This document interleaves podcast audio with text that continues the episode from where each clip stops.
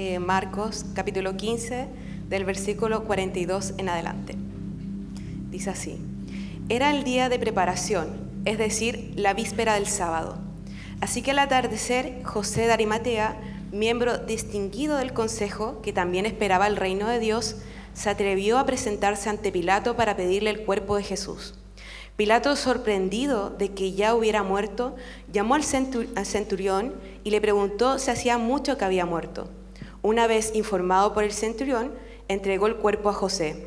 Entonces José bajó el cuerpo, lo envolvió en una sábana de tela de lino que había comprado y lo puso en un sepulcro cavado en la roca. Luego hizo rodar una piedra a la entrada del sepulcro. María Magdalena y María la madre José vieron dónde lo pusieron. Buenas tardes, me llamo Efraín y voy a hablar con vosotros un rato de este cachito del texto. Es un texto que está en medio de muchas cosas eh, y que puede pasar desapercibido. Hemos hablado justo antes de, lo, lo, más gordo, ¿no? lo más importante, la pasión de Cristo, el sufrimiento máximo, la humillación de Jesús, la traición de sus amigos, la mayor injusticia que ha ocurrido en la historia de la humanidad. Y justo lo que viene después, que lo veremos mañana, ahí, está la victoria de Jesús, la resurrección, la victoria del bien sobre el mal, el, inicio de la iglesia, eh, un montón de cosas súper guays. Y aquí en medio tenemos un texto eh, que va de cómo lo entierran, que parece una transición entre una cosa y otra. Eh, llega un tal José de Arimatea, que no sabemos quién es, coge el cuerpo de Jesús, lo mete en una cueva y ya está. es un texto que parece que si lo quitamos de la Biblia de primeras no se echaría tanto de menos, mm, por lo menos comparado con otros. Pero hay algo que me llama la atención, eh, relacionado con, cosas que, eh, con cosas que he visto en mi día a día, en el trabajo. Eh, algunos lo sabéis, yo soy médico residente, estoy haciendo la especialidad de médico de familia y por el trabajo que tengo estoy en contacto todos los días con, la enfermedad. es mi día a día y veo que hay tres tipos de reacciones ante gente que está enferma. Por un lado, pues mi punto de vista, ¿no? digamos, y de la gente que trabaja de esto. Es, algo cotidiano. Vamos todos los días a trabajar, nos ponemos el, pijama de uniforme y empezamos a ver a gente enferma. Eh, para los pacientes es distinto. Cuando, mm, por ejemplo, les van a operar, pues eh, es algo es algo importante para ellos, es algo que pueden estar nerviosos durante meses pensando, eh, ojalá esto ya me ayude, con esto ya al fin voy a estar bien, o a lo mejor no es algo de meses y de tiempo, sino que les acaban de decir que tienen apendicitis y tienen miedo de si van a salir de ahí, si va a ir todo bien o no. Y es algo urgente y es algo importante y no saben qué hacer. Pero mientras, los que estamos trabajando, pues para nosotros es un día más en la oficina, es, la rutina. Eh, recuerdo de estudiante que me llamaba mucho la atención cuando estaba en operaciones, porque veía a los cirujanos, anestesistas, pues eh, hablando de fútbol, hablando de series, eh, criticando al jefe, diciendo que es un pesado, hablando de cotilleos, de lo que ha hecho tal a quien, no sé qué. Eh, tenemos la imagen seria de las películas, de tensión, de pásame el bisturí, etc. Y hay veces que hay momentos así, pero hay momentos que es pues, una rutina como cualquier otra. Y no lo digo criticando, no, no penséis mal, es, es, es otro punto de vista para el paciente es algo distinto, es algo que, puede marcar el resto de su vida. Eh, y por, eh, para nuestra parte de los sanitarios es como que se pierde el sentido de grandeza de lo que está ocurriendo. Eh, mientras que para otra persona puede ser lo más importante de su año o de las cosas más importantes de su vida, para las personas que trabajan de esto, pues se olvidan de que están viviendo algo extraordinario para otras personas, algo que marca la diferencia. Luego hay otro tipo de reacción que es la de los pacientes. Muchos pacientes tienen una reacción que es me han operado o he tenido infarto o lo que sea, eh, he tenido un problema grave y mi vida depende de esto. No puedo seguir viviendo igual. No puedo seguir como estaba y debo cambiar algo. Y hay buenos pacientes que adquieren buenos hábitos, que se portan bien y que le dan la, la importancia a la salud que debería tener y cambian su vida. Pero no todos los pacientes son así. Hay otros pacientes que he visto en consulta y que han tenido cirugías, han tenido tratamientos agresivos, quimioterapia, otras cosas, y muchos, una vez lo han superado, se comportan como si no hubiera pasado nada. Eh, que tienen infartos y siguen con sus donuts y la panceta, que, tienen cáncer de pulmón y siguen fumando, eh, con problemas en articulaciones y que no quieren hacer los ejercicios. Eh, es gente que ha temido de verdad por su vida, que, que, ha tenido miedo de si, si iba a morir, si se iba a quedar con alguna discapacidad y que después de ver de primera mano lo que les podía haber pasado, decide olvidarse de ello, ignorarlo y hacer como si aquí no pasara nada y no cambiar su vida. Y en estos versículos de Marcos veo también eh, tres tipos de reacciones. Eh, hemos comentado en, estos versículos cómo hay unos guardias romanos que para ellos, pues su día a día, entre otras cosas, está crucificar a gente. No sé exactamente cómo se organizaba la cosa, a lo mejor digo una burrada, pero a lo mejor el día de antes les tocaba crucificar a ocho, hoy a 14, a lo mejor miran la agenda y dicen, bueno, el lunes me toca crucificar 23, así no se puede trabajar, eh, a ver si se organizan. Bueno, y Jesús era más famoso que otros, pero para ellos sigue siendo rutina. Eh, y veo que entre la mayoría de estos guardias, que no todos, hay una reacción de indiferencia, eh, diciendo que echan a suerte sus ropas, como si fuese cualquier criminal también le insultan, le escupen, como hacen con cualquier otro. Es gente que tiene delante algo extraordinario, un milagro que va a cambiar el mundo y no es capaz de verlo.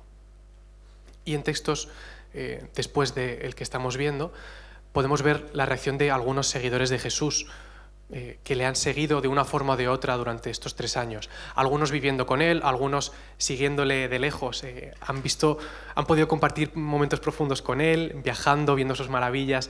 Eh, han sufrido con él, han oído sus promesas, sus historias, y ven a Jesús arrestado de forma lo más injusta posible. Imaginad cómo hemos visto cómo se sintieron en ese momento, porque para ellos Jesús es, es la persona que calma tormentas, que convierte el agua en vino, que con tocar su manto se sana a la gente. Hace una semana veían a Jesús entrando como un rey a lomos de, de un asno. y su reacción debería haber sido de defenderle, de valentía, esto no puede ser, vamos a morir por él. Pero ¿cuál fue su reacción? Se van corriendo. Niegan quién es él, quién han sido sus amigos, quién han sido sus seguidores. Le traicionan todos. Pedro sí que tiene un primer momento de instinto de lucha, eh, y es lo, de que le corta la oreja, pero luego también le niega hasta tres veces. Y el resto de discípulos igual, eh, no se levantan en protesta luchando por el honor o por la verdad, vuelven al oficio que tenían antes. Pues si eran pescadores vuelven a eso o vuelven a otras profesiones. Jesús ha estado con ellos y ha cambiado sus vidas por completo. Y ven a Jesús morir y al menos en parte se comportan como si no hubiera pasado nada, intentando volver a hacer lo que hacían antes. Es gente que ve algo extraordinario y aunque no lo entienda del todo, eh, sabe que es algo extraordinario, pero se comporta como si no lo fuera, como si no fuera importante. Gente que decide seguir viviendo igual. Y en medio de guardias que no son capaces de apreciar lo que está ocurriendo. Y de discípulos que sí, pero siguen haciendo como si nada, tenemos otra reacción distinta, que es la de José de Arimatea. Voy a volver a leer el texto y en NTV dice, todo esto sucedió el viernes, el día de preparación, anterior al día de descanso. Al acercarse la noche, José de Arimatea se arriesgó y fue a ver a Pilato y pidió el cuerpo de Jesús. José era miembro honorable del Concilio Supremo y esperaba la venida del reino de Dios. Pilato no podía creer que Jesús ya hubiera muerto, así que llamó al oficial romano y le preguntó si ya había muerto. El oficial lo confirmó, así que Pilato le dijo a José que podía llevarse el cuerpo. José compró un largo lienzo de lino, bajó el cuerpo de Jesús de la cruz, lo envolvió en el lienzo y lo colocó en una tumba que había sido tallada en la roca. Después hizo rodar una piedra en la entrada. María Magdalena y María, la madre de José, vieron dónde ponían el cuerpo de Jesús.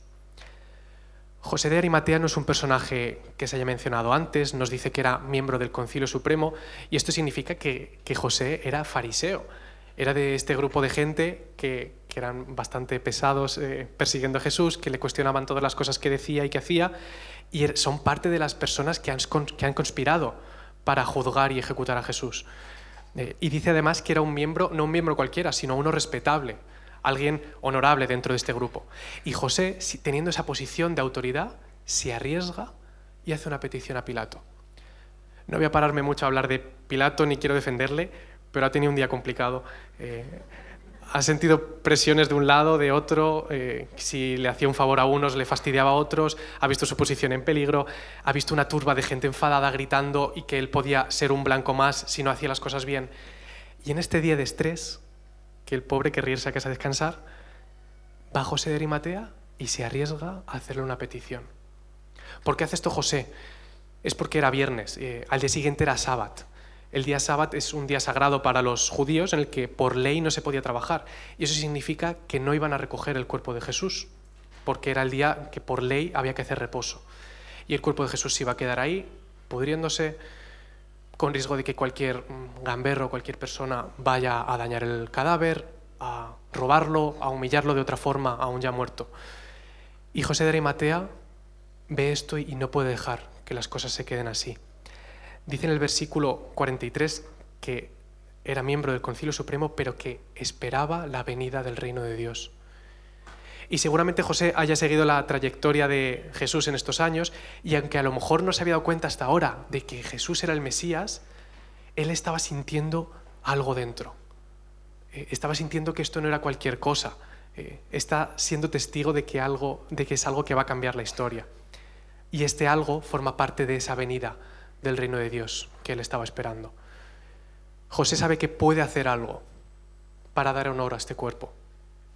No está cegado como los guardias, que eh, eh, él puede ver que algo está ocurriendo, pero no solo ve como los discípulos u otros seguidores, sino que sabe que no puede hacer como si no ocurriera nada. Dice el texto que se arriesgó y fue a ver a Pilato. Y para José lo más fácil habría sido hacer como el resto de discípulos. Llega el lunes, voy a mi trabajo y hago lo mismo de siempre. Y ya está. Pero puso en riesgo su posición política y fue a pedirle llevarles ese cadáver. Y dice el versículo 46 que compró un lienzo de lino, bajó el cuerpo de la cruz, que no tuvo que ser fácil, y lo envolvió en este lienzo. Lo cargó y lo llevó en su espalda a una tumba tallada en roca. Y empujó una piedra para cubrirlo, dándole el respeto que se merece. Es curioso porque aparentemente lo que ve José es a Jesús siendo derrotado, pero siente él que, esto no acaba ahí. Eh, y José cree que merece la pena arriesgarlo todo, eh, su posición social, su trabajo. José decide no volver al ritmo de su día a día y decide no dejar que su vida sea la misma. Y viendo este texto, pienso, ¿quiénes somos nosotros en esta historia? Somos los guardias que no somos capaces de ver lo que significa la vida y muerte de Jesús. Somos los discípulos que sabemos que está ocurriendo algo y que tenemos que reaccionar, pero nos quedamos como si nada. ¿O somos como José de Arimatea, que está esperando el reino de Dios y se la juega y decide que su vida no va a ser la misma?